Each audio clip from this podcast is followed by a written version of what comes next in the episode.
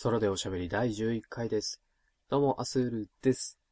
この番組は、ノーゲームノーライフ、いつも心に遊び心、そんなゲーマーアスールが自分の好きなもの、気になるものについて、ああだこうだ喋る、ポッドキャストです。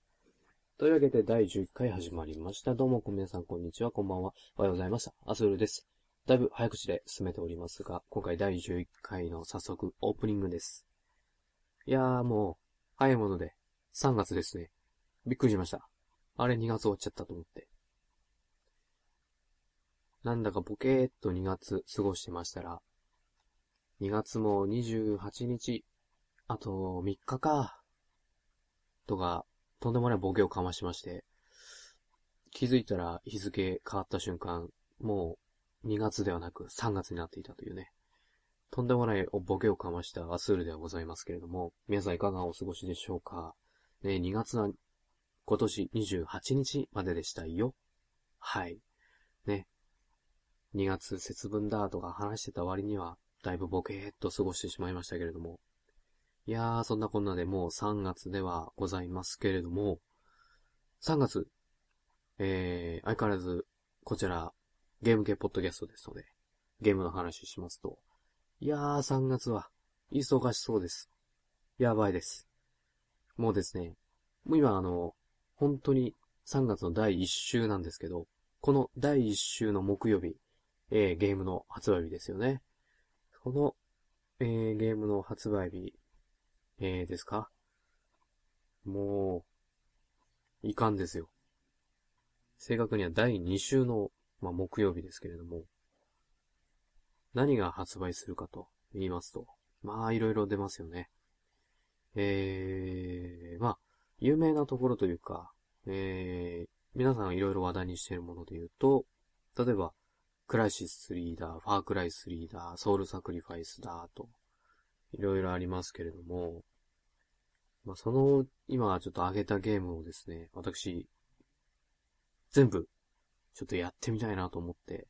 えー、購入しようと思ってるんですけれども、まずこのゲーム3つ、今月中に終わらせる気がしないということでね。いやー、やばいですよ。いけるんですかね？こんな、ね、自分で欲しいとか言いつつ、また積みゲーが増えてしまうんですね。皆さん、罪は罪ですよ。もう一回言いますよ。罪は罪です。でも、それに抗えないのがゲーマーですね。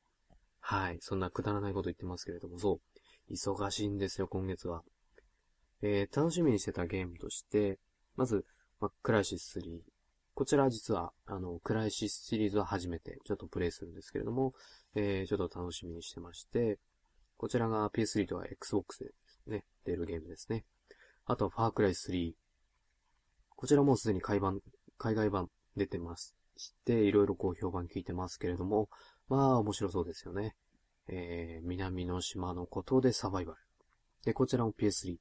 Xbox で出るゲームということで。はい。そして、前、ポッドキャストでもポロ、ポロポロ、ちらほら、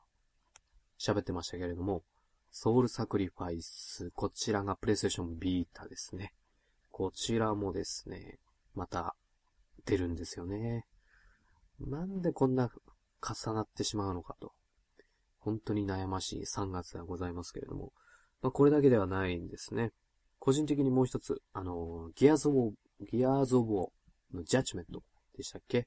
えー、そちらもですね、ちょっと気になってまして、こちらも確か3月後半でしたっけ？ね、出ますよね。いやー、ほんと今月だけでもだいぶ忙しくなってますし、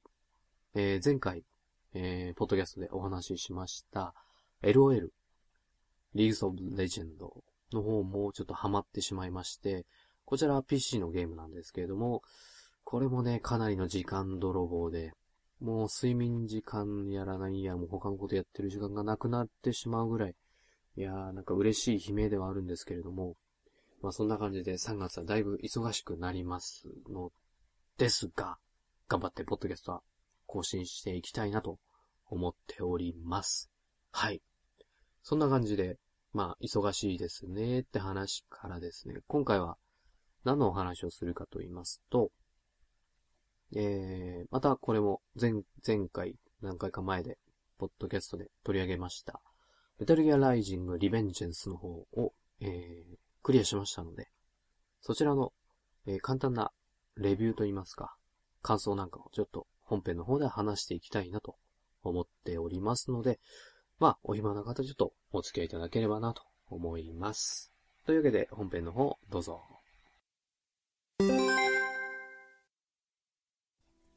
はい。では、第11回本編でございます。今回、えー、本編の方では、ライジングの感想をちょっと話していきたいなと思ってますが、今回、ストーリー部分のネタバレがおそらくたくさんありますので、まだこれからプレイするよっていう方とか、楽しみにされている方は、今回は一回ここでストップしていただければなと思います。また、クリアした後になんかにでもね、あの、この回を聞いてもらえばなと思っております。はい。よろしいでしょうかでは、早速、ライジングの感想ですね。まずですね、一周目クリアしまして、えー、エンディングを迎えた後、これはちょっと色々喋りたいことあるなと思いました。多分プレイされた方も、過去のメタルギアシリーズをプレイされた方も、これはいろいろ意見があるんじゃないかなと思いまして、こうみんなの意見も聞いてみたいなとちょっと思いましたね。そのぐらいちょっとこういろいろ気になる部分がある。今回のライジングではありましたけれども、先にですね、一応このゲームどういうゲームなのか紹介しておこうかなと思います。メタルギアライジング、えー、もう有名なシリーズですよね。メタルギアシリーズ。ステルスアクションというね、また新しいアクションを確立した、えー、ゲームではございますけれども、そのメタルギアシリーズの過去作の主人公のライデンが再びまた主人公になりまして、そのライデンを操って、今度はですね、隠れるではなく、物を切るアクションで戦っていくというアクション、えー、新しいアクションゲームでございます。そう、このゲームは切るというアクションに、えー、いろいろ焦点を当ててまして、このキルというアクションがとても楽しいアクションゲームですね。さっきからずっとアクション、アクション、アクションばっかり言ってますけれども。まあそんな感じでアクションゲームですね。はい。じゃあまず、こう、いろいろというか、一番言いたい部分はあるんですけれども、そこはちょっと置いといて、まずは順番にね、良かったとことか、ちょっといろいろ喋っていきたいなと思いますよ。はい。じゃまずね、うん、良かったところ。この、メタルギアライジン。特徴であります、キルというアクション。これは楽しかったですね、本当に。この、キルというアクションっていうのは、今まで自分の中でプレイしたアクションゲームでは、なかなかなかったかなと思います。単純にね、刀とか剣を持ったプレイヤーで敵を切るアクションっていうのはあると思うんですけれども、もちろんこのライジングもそういったボタンをポチポチ押して相手を切るってアクションがあるんですけれども、それとはまた別にですね、剣を構えて、そうすると時間がちょっとゆっくりになって、その時、えー、プレイステーション3なんかでいう R3 スティックを、えー、自由に動かして、えー、立ち筋を自由に決めて切れるという。このアクションは、本当に初めての体験で、これがかなり楽しかったですね。はい。そんなにしょっちゅう使えるアクションではないんですよ。あの、ゲーム中でも、あの、バッテリーを消費して使うアクションなので、頻繁には使えないんですけれども、ここぞという時に決めるアクションとして、とてもかっこよくて楽しかったですね。はい。まあ、後半になれば、えー、そういったなんだろう、バッテリーの部分とか改善されて、結構頻繁に使えるようになるんですけれども、やっぱりここぞというアクションで、えー、決めるときに使うアクションとして、とても楽しかったですね。で、そのアクション使うと、もう何でも切れると。えー、敵はサイボーグなんですけれども、もうサイボーグもね、あの、何でも、何でもって言いますけれども、もう人の形じゃなくなるぐらい切れるんですよ。はい。もうどんどんどんどん細切れになっていくっていうね。あとは、巨大なもの、岩とか、あとは、コンテナとか、そういったもの、自分より大きいものなんかも、もうスパスパスパと、綺麗に切れるんですね。で、単純にこう、縦、横、斜めに人たち入れるだけじゃなくて、え時間がスローモーションなので、もう、何たちでも入れることができるという。もう、レバガチャではないですけれども、ガチャガチャガチャガチャガチャとスティックを動かせば、もう、こっぱみじんに敵を切り刻めるという。そういった爽快感もあって楽しいですね。はい。ただこの斬撃アクション、狙いを定めて切るっていうのは、R3 のスティックを上から下やると縦、右から左やるとか、左から右が横切りっていう風になるんですけれども、このね、えー、狙いを定めるのとても難しかったですね。はい。よく FPS やら TPS をプレイされてる方なんかが、普段やってるゲームとは別の、そういった FPS、TPS をやり始めても、もの一点に狙いを定めるっていう部分は変わらないので、割とスムーズに、どのゲーム、どの FPS でもやっていけるとは思うんですけれども、このライジングは、えー、点ではなくて線で狙いを定めるので、そこがね、なかなかこう、慣れないというか、最初は狙いを定めるの難しかったですね。で、このゲーム特徴として、切ったサイボーグからエネルギーを奪うことができるんですけれども、闇雲に切ればいいわけではなくて、体の一部分、えー、四角くマークが出ている部分をうまく切らないといけないので、適当に切ってても意外とうまく当たらないっていうことが結構あるんですけれども、そこがね、だんだんだんだん上手くなっていくと、えー、最初はもう何十回も切ってやっとうまく当たったとかあるんですけれども、後半の方になってくると、一たち二たちぐらいでスパスパッとうまく狙いを定めて切れるようになってくと。そういったこう、新しいゲ、自分のゲームスキルの上達っていうんですかね。そこの成長みたいな部分もちょっと楽しかったですね。で、人たちでこう決められると気持ちがいいですしね。はい。そんな感じで、まずやっぱりこのゲーム肝である斬撃モードアクションはとても楽しいということで。はい。そしてまたですね、アクションの部分なんですけれども、もう一つ、このゲームの特徴として、えー、スピーディーな、てて、戦い、ててかいってなん戦いですね。戦いですね。はい。こう、ライデンが、ステージを所狭しと走り回って、敵の銃撃を刀で切り伏せながら、こう、走り回って、そして敵の懐に潜り込んで切り刻むという。でそのスピーディーなね、戦いがとても、あのー、見ててかっこいいなと思いましたね。あの、忍者ランっていうモードがあるんですけども、ボタンを押し押しっぱなしにしていると、敵の銃弾を避けてくれるし、障害物は特にボタンを押さなくても勝手に飛び越えてくれる。そしてとても早く動けるというね。この忍者ランをしてる状態なんかはね、来年なかなかかっこよくてですね。そこから生まれる、あの、攻撃のアクションなんかも、えー、かなりかっこよくて。こう、スピーディーな戦闘をね、こうやってると自分がちょっとなんだろう、ゲーム上手くなったような、そんな感覚になりますよね。まあそんな感じでこう、スピーディーなね、戦闘もとても楽しいですね。はい。あとはですね、しのぎという、このまたもう一つ別のアクションがあるんですけれども、簡単に言うと、カウンターですね。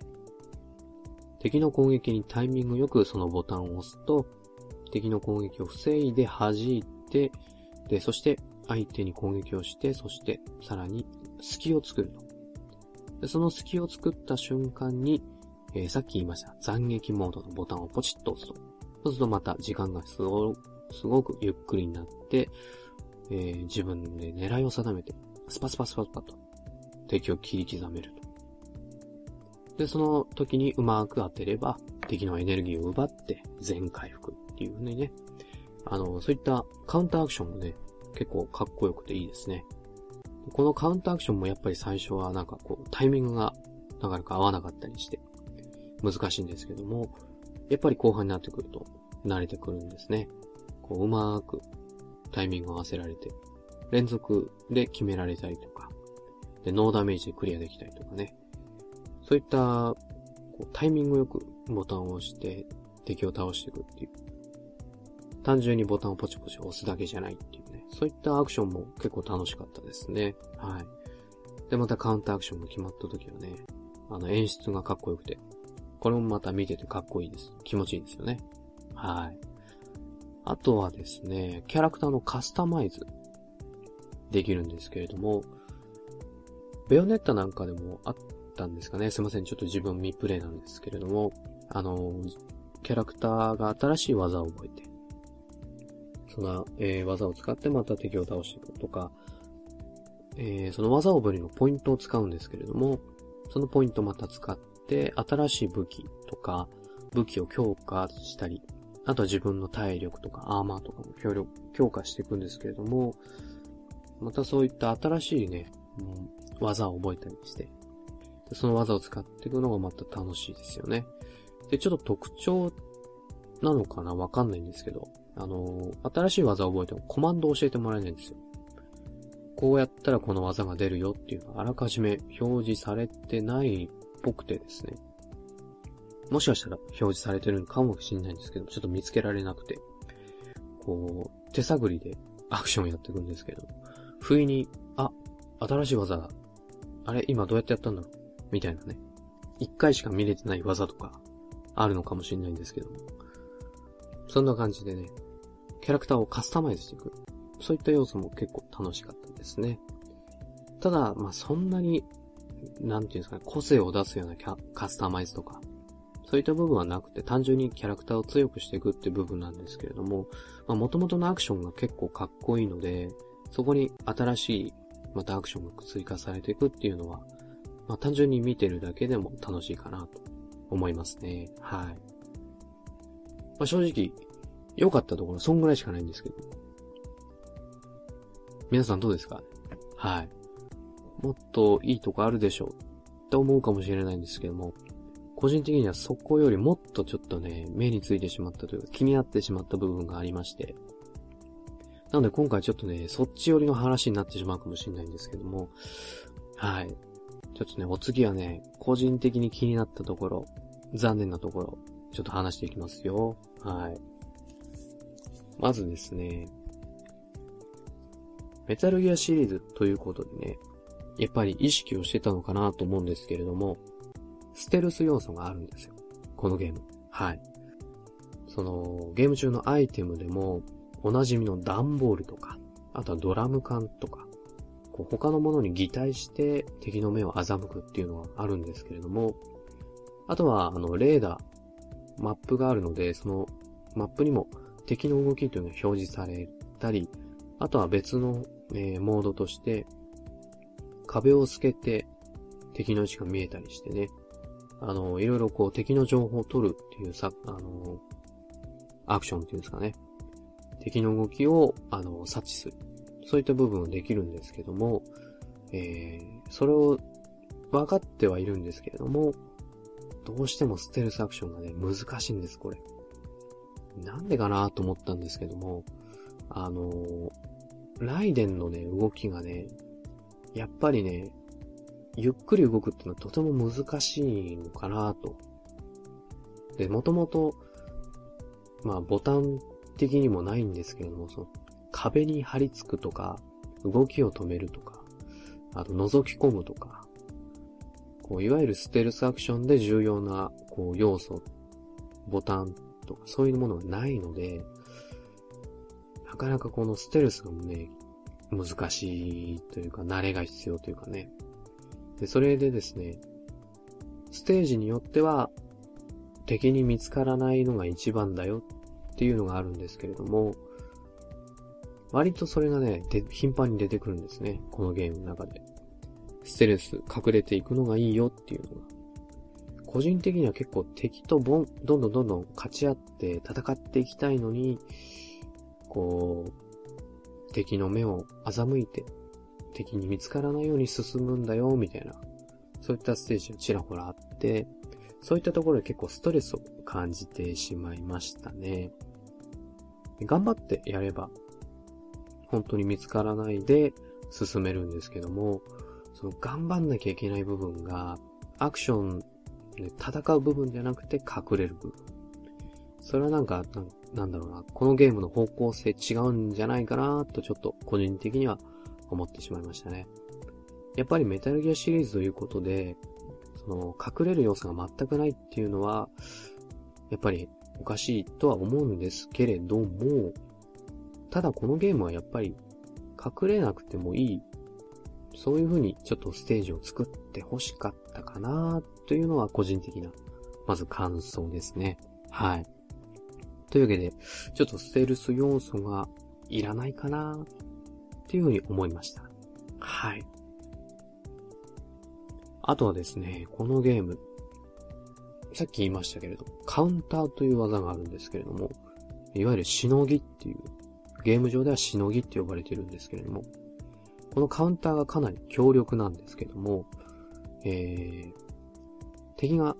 後半の方になってくると、だんだんだんだん強くなってきます。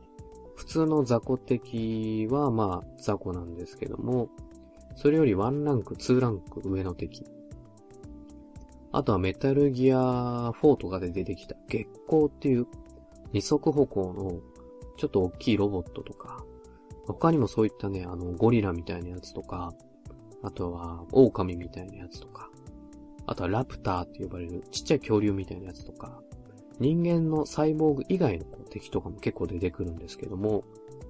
それがね、一匹とかならいいんですけど、結構複数出てきたり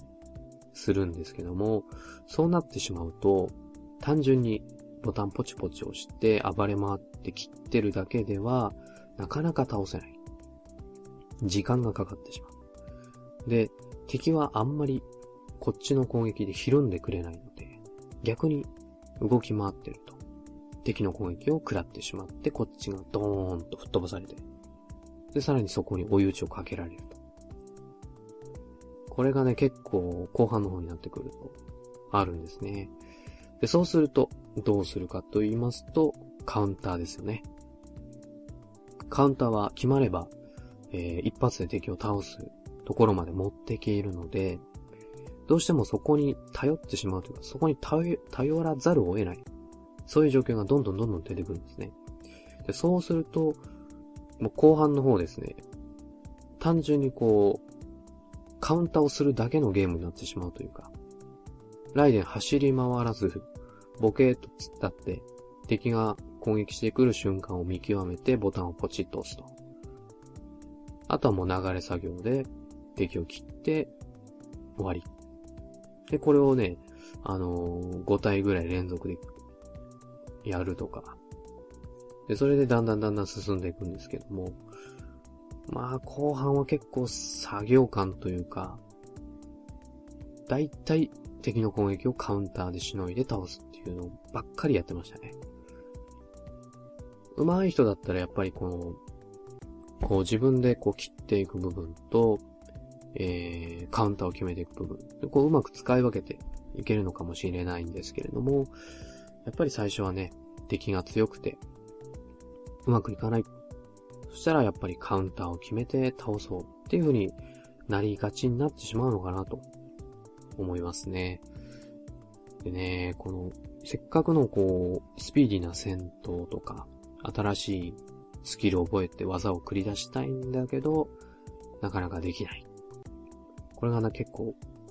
後半の方、ストレスになってきちゃいますね。そんな感じでね、あのー、ボス戦はそうでもないんですけども、割と普段の雑魚敵との戦闘、そういった部分でカウンターゲー、しのぎゲーになってしまう。そこがね、ちょっと気になったかなと思います。はい。そしてですね、こっからがまあ一番個人的に気になったところなんですけれども、多分多くの人が気になったんじゃないかなと、まあ、勝手に思ってるんですけども、ストーリーのラストですね。はい。えー、簡単にこのライジングのストーリーを言いますと、えー、大統領を護衛していたライジングは、あ、ライジングです。ライデンは、えー、襲撃を受けて、えー、大統領を連れ去られてしまう。なんとか追い詰めるんだけど、敵に海流士に会ってしまう。そしてリベンジを誓うライデンは再び敵を、敵のところへ、えー、潜り込んでいくと。で、そこでいろいろ事実を掴んで、どうやら、えー、いろいろ戦争を起こそうとしているようだと。あとは子供が拉致されて、その子供の脳をサイボーグに移植して、なおかつ、その脳にいろいろ VR 訓練、仮想現実の訓練をさせて、子供ながら兵隊にしようとしてると。それはさすがにもう止めなくちゃいけない。ということでね、あの、ライデンがいろいろ奮闘するんですけれども、いろいろまあその奮闘の途中で、えー、いわゆるボスとかと戦って、で、いろいろ事実を、あの、突き止めていくんですけども、その最後の方ですね。本当に最後の最後に、テロが行われる。というか、あの、大統領、アメリカの大統領が暗殺されてしまうと。これ、これが、あの、実際に起こってしまうと、他の国との、アメリカとの戦争が本当に起こってしまうと。これは本当に防がなあかんと。いうことで、えー、ライデンはそこに、その暗殺がまさに行われようとしている場所に単身乗り込むんですけれども、そのまず途中でですね、このゲームのムービーとか見た人ならわかるかもしれないんですけれども、ジェットストリームサムというね、あの、本当に最初の戦いで、ライデンが返り討ちにあってしまった、えー、ライデンがリベンジを誓った敵、ジェットストリームサムという同じ刀を使う、ただ、あの、ライバル的なキャラがいるんですけれども、そのライバルとの一騎打ちが途中であるんですね。で個人的には、お、ここは一番の盛り上がりどころじゃないかなと思って。で、場所もね、あの、荒野のなんていうんですかね、ガンマンがこう、一騎打ちをするような、錆びれた夕方のね、夕日が沈むような荒が、あの、荒野で。で、そこで、その、サムとライデンの一騎打ちがまさに始まるんですけども、ここのね、ボス戦がね、本当にあっけないんですよ。人によってはいいんじゃないって思うかもしれないんですけど、個人的には本当にあっけないなと思ってしまいまして。というのもですね、このサムと戦う前のいろいろボスとの戦いも、えー、3回ほどあるんですけども、そのね、ボス戦ではね、ちゃんといろいろ演出が入ってて、こう、なんですか、飽きさせないような感じになってるんですよ。あの、ボス戦のステージがコロコロ変わって、いろんな場所で移動して戦ったりとか、あとは、その、ボスと戦う際に、あの、斬撃モードで敵の攻撃を防い防いで反撃したりとか、あとは相手の攻撃が、なんかとっても、もう半端ないような強力なものになって、それをライデンはまたこっちも特殊なアクションでそれをかわしてとか。そこもね、あの、ゲームとしてとても楽しめる部分であったんですけれども、そういった演出があって楽しめたボス戦が、このサムの戦いでは、とても小ざっぱりした感じになってまして、本当に、これで終わりっていうぐらい、とてもあっけなく終わってしまうと。で、実際にどういう戦い方をしたのかと言いますと、まあ、サムと刀を構えて交えてるわけですね。でそうすると、サムは攻撃をしていきます。で、ライデンは、アクションとして、回避アクションっていうのはないので、やっぱりカウンターとかで、こう、しのぐんですね。敵の攻撃を。カンカンと刀で受けて、そこで隙ができたら、こっちから切っていくという。で、それをですね、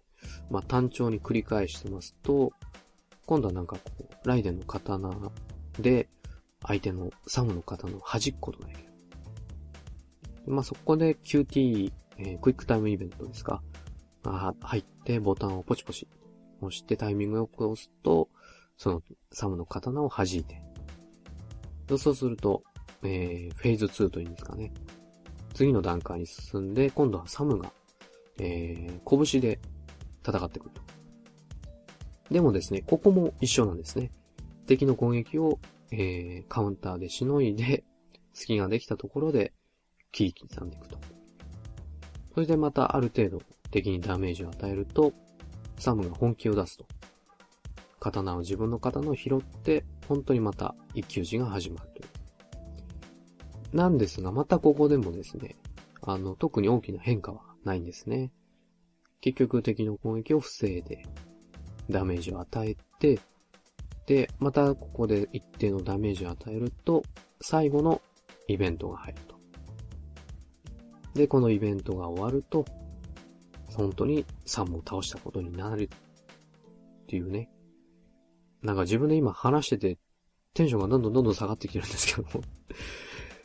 なんでこんなになっちゃったのかなっていう。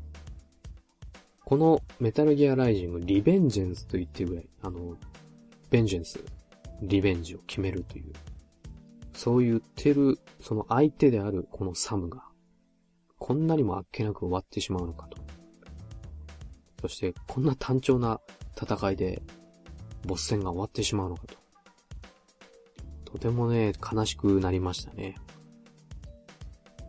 でもね、このライジング、ここだけじゃないんですね。まだまだ気になる部分あるんですね。このサムとの戦いが終わって、まだまだゲームは続きます。本当にラスボスとの戦闘が始まります。で、ラスボスは今度誰になるんだろうなと。個人的にはてっきりこの宿敵サムがラスボスになるんだろうなと思ってたんですが、そうではなかったので、ボスは誰になるんだろうなと。ラスボス誰なんだろうなと思って、その最終ステージに行きますと、このストーリーの中でチラッと出てきた、黒幕っぽいねってこうみんなが言ってた、そのキャラクターがですね、えー、なんと、ラスボスとして出てくるんですね。そのちらっと出てきたっていうのが、えー、アメリカの上院議員という。完全にあの、戦闘員ではなくて、文化系の普通の人間。その人がなぜか、ラスボスという。本当にストーリー中ですね。せいぜいひた、一言、二言ぐらいしか喋ってないような、ものすごい影の薄い敵がですね、なぜかラスボスとして登場すると。ですがですね、あの、この人ですね、メタルギアに乗ってるんですよ。ボスとして出てくるとき。巨大なメタルギア。まあ、メタルギアシリーズの、もうボスといえば、あのー、このね、メタルギアと呼ばれる巨大なロボットなんですけども、これがですね、またやっぱり出てきまして、で、まあ、これがね、結構巨大なやつで、メタルギアソリッド3のシャゴホットみたいな結構武骨な感じのメタルギアなんですけれども、これに乗って、まあ、上院議員さん出てきまして、そしてボス戦が始まるんですね。はい。で、まあ、ここは、いつも通りというか、やっぱり、こう、敵の攻撃を、まあ、ある程度避けつつ、攻撃を加えて、で、チャンスができたら、斬撃モードで切り刻むという。まだここはね、あの、巨大な敵を倒すというね、アクションがあって結構楽しめたんですけども、で、そのメタルギアを追い詰めまして、さあ最後の一撃だと。決めたかなと思いましたら、中からその操縦していたジョインギンさんがパカッと出てきまして、ボロボロになったそのメタルギアの上でですね、何を始めたかと言いますと、なぜかそのメタルギアから緑色のエネルギーを吸収し始めるんですね。はえ？って思いましたね。あ、え？というのもですね、この上院議員さん、あのー、今となっては不利だったのかなと思うんですけれども、あの、他のキャラクターとの、ライデンとの、あの、話の中で、あの上院議員は、さすがにアメフトとか、まあそういうことやってたけども、さすがに戦闘員じゃないから、奴と戦うことはないだろう。っていう風に言ってたんですけども、そういう話を聞いてて、あれ中から出てきたぞと思ったら、なぜかですね、緑色のエネルギーを吸収し始めて、なんと、めちゃくちゃマッチョになるんですね。もうね、半端ないぐらいマッチョになるんですよ。ドラゴンボールみたいに、あの、上半身の服がバリバリってこう破れてね、筋肉ムキムキになって、そしてそれだけではなくてですね、なんと、これもまたね、ご都合主義って言ったら悪いのかもしれないですけども、衝撃に対して硬化する硬くなるナノマシンを入れているんだと言われて、はい？っていう。あなたサイ、え、サイボーグだったんですか？みたいな。え、どういうこと？みたいな。今までモンスーンだ、なんだってボスが出てきて、で、最後サムがいて、刀を使ってみんないろいろ武器使ってる中、一人緑色のエネルギー吸収してマッチョになって、気づいたら硬化するナノマシンを入れてるから、みたいな感じでこう、全身鉄の塊みたいになってまして、はいっていう。どういうことですかっていう。多分ね、ここ皆さん度肝抜かれたんじゃないかなと思いますね。なぜか、こう、普通の上院議員だと、だったと思った人が、実はラスボスで、そして、体にそんなナノマシンを入れてて、めちゃくちゃマッチョになってるというね。まあでも始まったものはしょうがないと思いまして、いざ戦うんですけども、まあ、やっぱりなんか、ラスボスというだけあって強いんですよね。こうなかなか攻撃が通らなくて。で、敵の攻撃を防いでもダメージを受けてしまったりと。これはなかなか拉致があかんなと思ってこう、頑張ってはいたんですけれども、そうしますと、イベントが入りまして、なんと、ライデン刀をポーンと飛ばされてしまいます。あ、折られたのかな？ごめんなさい、ちょっと忘れちゃいましたけども、刀が、刀が手元からなくなってしまいまして、あららと思いまして、これはもしやと思ったらですね、案の定、始まりました。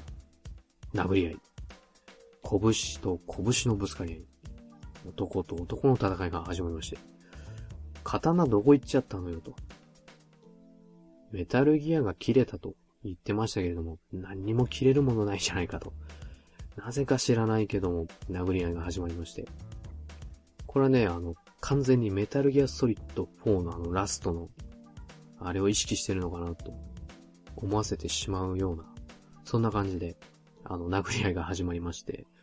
まあ、でまたこれは始まったもんしょうがないだろうと。で、こう、まあ、殴殴り合いをしてると、まあ、いろいろありまして、で、ついに最終局面に移るんですけれども、ここでですね、また謎の能力が発動しまして、上院議員さん。なんと、地面を殴ると、地面から火が出てくるという。これはね、あの、そういう地質的なあれなのか、上院議員さんの能力なのかもわからないんですけれども、もうここまで来るとね、もう、プレイしてるこっち側としてはもう、どうでもいいやって。どうにでもなれ、と思ってきましたね。はは、面白いなと思ってこうプレイしたんですけれども、まあ、そんな感じでね、あの、わけのわからない上院議員さんとラストの戦いを繰り広げまして、まあ実際にこの最終局面の戦いは、まあ普通にいろいろこう特殊な演出があったりと、ぼちぼち、まあ、楽しめる要素があったんですけども、ねえ、まさかね、上院議員さんがラストのボスになる、ラストのボスになるとは思わなかったので、プレイしてる最中は結構夢中でボタンを押してアクションをやってましたけれども、いやー、やっと倒したと思った後、ふと、あのー、いろいろ思い返してみると、おかしな部分があったなーと思いまして、はい。そんな感じでね、今あの、ポッドキャスト収録してますけれども、すいません、なんかこうね、いろいろ話してるうちにちょっとテンションがだんだん下がってきてしまいましたね。はい。あと途中で自分うまく喋れてるのかなと、ちょっと疑問に思いながらも、すいません。つらつらと、本当に、長、長々と、長々と喋ってしまいましたけれども、皆さんに伝わってますでしょうかね？はい。まあまあまあまあ、そんな感じでね、メタルギアライジング、本当にメタルギアが切れてましたね。はい。キレッキレでしたね。はい。まあ、この辺にしとこうかなと思います。というわけでね、あのー、簡単に、簡単にというか、もう、ぐだぐだに、メタルギアライジングの一周目クリアした感想を言ってきましたけれども、皆さんいかがでしたかね？あ、そうそうそう。個人的にですね、この最後はこうなったらよかったんじゃないかなと思ってる部分がありまして。あの、ジョイン・ギーンさんがボスっていうのは、まあ、いいかなと思うんですよ。サイボーグっていう技術が発達した世界ですし、まあ、その辺のスーパー人間になったとしても、まあいいかなと思うんです。ただ、ここでですね、まだ、サムとの戦いは終えてなかった方が良かったかなと。先にこのジョイン・ギンさんと戦うと。で、実は、えー、サムも一緒に戦うと。まあいろいろあって。で、共闘してこのジョイン・ギンさん倒した後、本当に男と男の決着をつけようと。そして、お互いに一騎打ちを始め、いろいろなんやかんやあって、こう、最後のイベントになった瞬間、もう、これもまあ、ベタかもしれないですけれども、あのー、お互いに刀をですね、鞘に収めまして、お互いじりじりと、こう、詰め寄りながら、睨み合って、お互いの間合いを牽制しながら、そして次の瞬間、お互いが同時に動き出して、刀をふっと振り抜くと。そして、刀を振り抜いて、お互いが交差して、お互いにですね、背中を向けた状態で、立っていると。そして次の瞬間、どちらかがバタリと倒れる。みたいな、まあ、ベタな演出があってもいいのかなと、いろいろこう考えてしまうぐらい、まあ、今回のメタルギアライジングのラストには、いろいろ物申したいなと思いました。はい。というわけでね、ちょっと、それでおしゃべりでは珍しいかもしれませんが、いろいろこう、酷評と言いますか、いろいろちょっと辛辣な感じかもしれないですけれども、まあそんな感じで感想を言わせてもらいました。はい。皆さんももし、あの、いろいろ思うところがあるかもしれませんが、その怒り僕にぶつけていただいても構いませんので、すべて受け止めます。こちら、ソロでおしゃべりで、すべて受け付けまして、すべて処理いたしますので、はい。何か思うところありましたら、どんどんどんどんメッセージを送っていただいて構いませんので、ね。逆にあの、てめえ全然分かってねえよと。ライジング面白いじゃんかよ。っていう風な意見でも全然構いませんので。はい。そんな感じで、すいません、だいぶグダグダと話してしまいましたが、第11回本編でございました。では、エンディングの方へ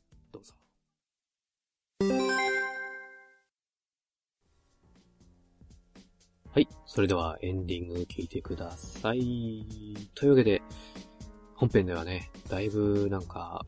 テンションの上がり下がりの激しいものをお聞かせしてしまいまして、申し訳ございませんでした。はい。なかなかこう、喋るというのは難しいんですけれども、久々にね、こう、これだけはちょっと言っておきたいと思いまして、この、ポッドキャストという場で、いろいろ喋らせてもらいましたけれども、皆さんはね、ライジングどのような感想を持ったでしょうか？もし何かこう、メッセージ等あれば、じゃんじゃん送っていただいて構いませんので、ね、皆さんも、あの、上院議員さん、何か一言あると思いますので、ね。そしてアメリカの上院議員はみんなマッチョになると。気をつけた方がいいですね。これからも。はい。というわけでわけわかんないこと言ってますけれどもエンディングですよ。エンディングはですね、ちょっとね、報告がありまして、プレイステーションビータ買いました。はい、買わせていただきましたよ。ね、買うとは言ってましたけれども、まだ、いつ買うかと、ちょっと宣言をしてなかったんですけれども、値下げになったのが2月の28日で、自分が買ったのがその次の日ぐらいですかね。その次の日か、その次の日ぐらい。で、今ちょっと今手元にあるんですけれども、いや、まずね、びっくりしたのは、思ったより軽いんですよね。あのー、よく最初の本体とか PSP とかそうだったんです結構重かったじゃないですか。で、いろいろこう、プレイステーションビータ機能がついてて、もっと重いのかなと思ってたんですけど、全然なんかそんなことなくて、軽くてちょっとびっくりしましたね。はい。プレイステーションビータと、ね、画面も綺麗ですし、あとはこの、前面のタッチパネル、結構多用するんですね。両側にボタンとかついてるんで、そんな使わないのかなと思ったけど、思ってた以上にこう、タッチパネルを使用してて、あと、そのタッチパネルの操作が結構やりやすくて、ここもちょっとびっくりしましたね。反応とか、あとはそのタッチする場所とかね、そこも結構考えられてて、とても使いやすいですね。はい。まずね、結構そういうところびっくりしまして。とは言ってもですね、まだちょっとソフト買ってないんですよね。まだあのー、ダッシュボードっていうんですか、最初の画面のところにある初期のアプリっていうんですかね、それをちょっといじったりとか、あとは PSN のアカウントの設定したりとか、あとはそうですね、YouTube とかニコニコとか落としてみたり、あと、そうですね、あの、体験版でグラビティデイズちょっと落として遊んでみたりしましたね。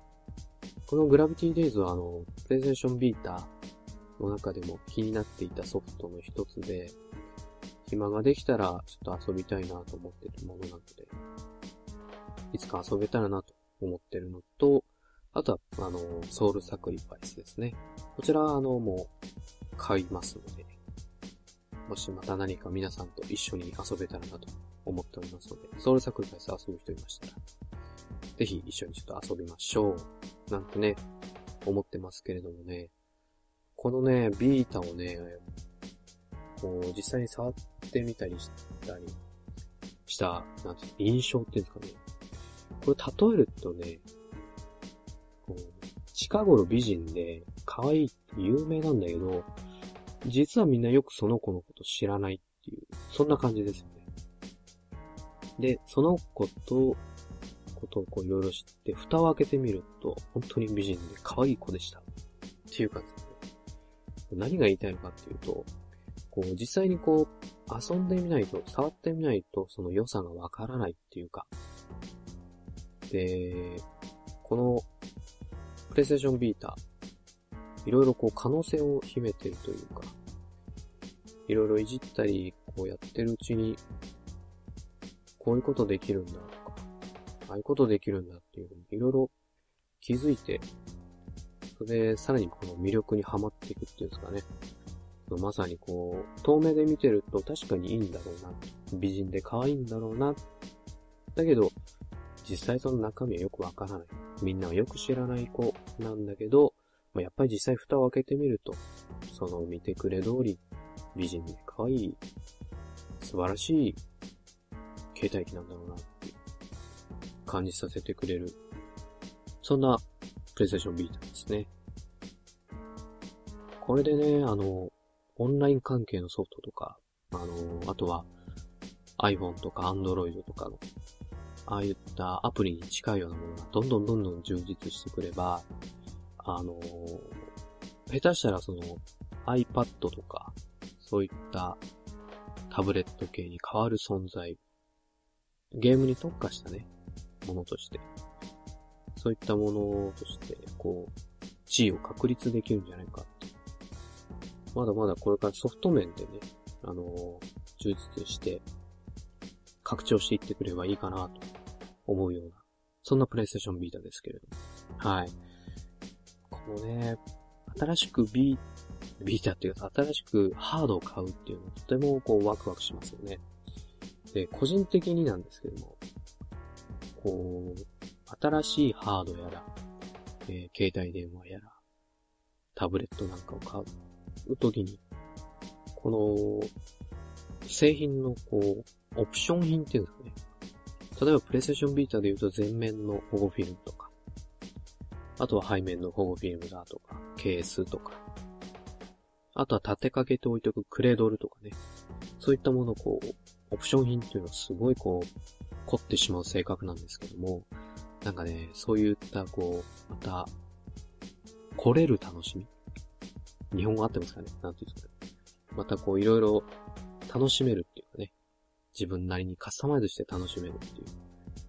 また新たなおもちゃじゃないですけれども、楽しみができて、いろいろこうワクワクしてる今日この頃ではございますが、まあ、今日はこの辺にしておきましょう。はい。そんな感じでね、お送りしてきました。ソロでおしゃべり第11回ではございますが、では、いつも通り最後にですね、この番組ではご意見ご感想をお待ちしております。どんなことでも構いません。批判も大いに結構です。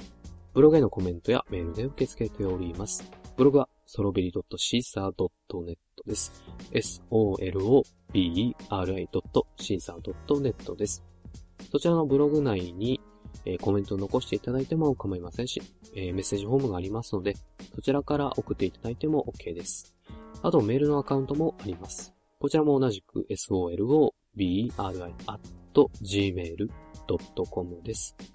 あとですね、ツイッターアカウントも開設しています。こちらも同じく soloberi です。こちらのアカウントをフォローしていただいて、ダイレクトメッセージや、あと直接リプライを送っていただいても OK です。あと私、アスール個人でもツイッターをやっております。こちらは azul0587 です。こちらに直接リプライやメッセージを送っていただいても構いません。はい。というわけでお送りしてきました。それでおしゃべり第11回でした。えー、では、今回はこの辺でお別れです。ではまた次回お会いいたしましょう。さようなら。アスルでした。